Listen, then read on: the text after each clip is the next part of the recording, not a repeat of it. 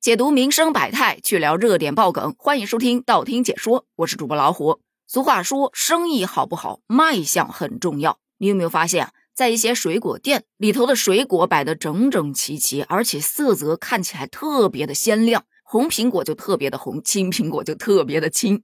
再比如，你有没有在一些商超看到肉啊，肉质红白相间，一看就非常的有食欲。但同样的东西，当你买回家放在自家厨房一看，又好像不是那么回事儿。那么你很有可能遇到了生鲜灯。所谓的生鲜灯，就是指用特殊灯光来照射，使农产品的颜色看起来更加的鲜艳，或者外观更加的吸引人的一种工具。而这种做法会掩盖农产品的真实质量和新鲜度，对消费者的选择与判断造成一定的困扰。我到某销售平台上面去搜了一下“生鲜灯”关键字。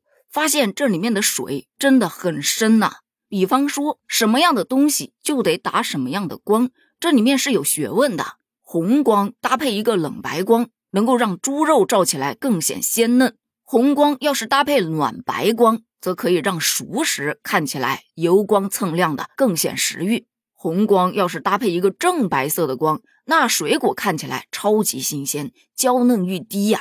但青菜就不适合用红光了，它得用绿光来搭配正白色的光，看起来就绿白分明。上面再撒几滴水，就好像刚刚摘起来的一样。除此之外，还有很多照鸡肉的、照海鲜的，都得有不同的光来搭配。这就让我想到，我们自己在家里自拍和到影楼去拍艺术照，为什么差别能够那么大？也不是说影楼的衣服就一定特别的好看，主要还是别人会打光。打个光，那出来的效果，就跟我们使用美颜相机一样啊，磨个皮，再加个滤镜，你说能不好看吗？但是它失真呐。要说只是单纯的让商品看起来好看那么一点儿，不影响它的品质，倒也就罢了。但近日有很多小伙伴分享，明明看着挺好的肉，但买回家发现是臭的，这就不是美颜的问题了，这叫虚假宣传了吧？所以，就有消费者开始维护自己的权益，向市场监管部门去投诉。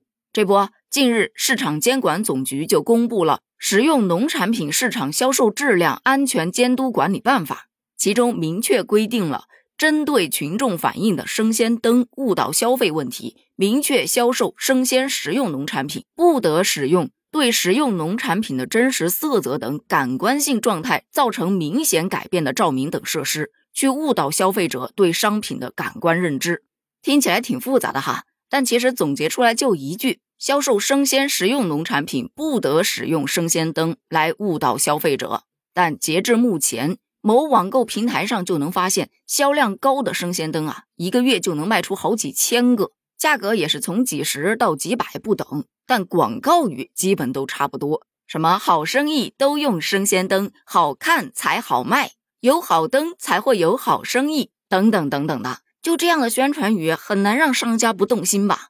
不管这灯的宣传虚不虚假，但这灯买回去之后，那肉啊、蔬菜呀的宣传就开始虚假了。针对这种情况，有支持的，也有反对的。支持的就表示进得好，早就该这么干了。我希望能购买到真实优质的生鲜农产品，而不是被美颜滤镜给误导。除了生鲜灯，还有那服装店的瘦身镜也进一下吧。明明在服装店穿着就挺好看，瘦瘦的，买回家一穿啥玩意儿啊？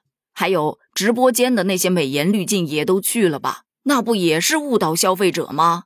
而反对的小伙伴则表示，还是让他们去用生鲜灯吧。你要是不让他们用灯，他们可能就会想别的办法去把商品看起来更新鲜，比方说泡个药水呀，打个蜡呀，涂个色呀什么的。那可就更难分辨了。只是单纯的打灯的话，我只要拿出灯光区，就能看出来这东西是好是坏。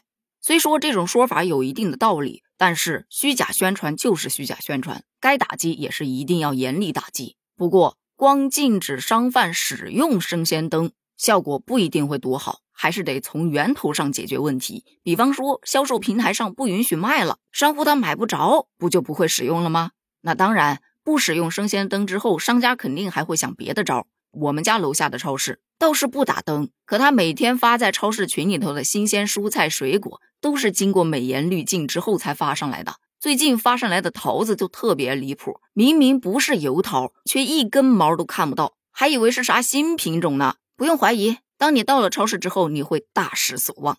我承认卖相好真的会让人有购买欲但营造出来的虚假卖相你还会买单吗？对于这个生鲜灯你又是怎么看的呢？欢迎在评论区发表你的观点哦咱们评论区见拜拜。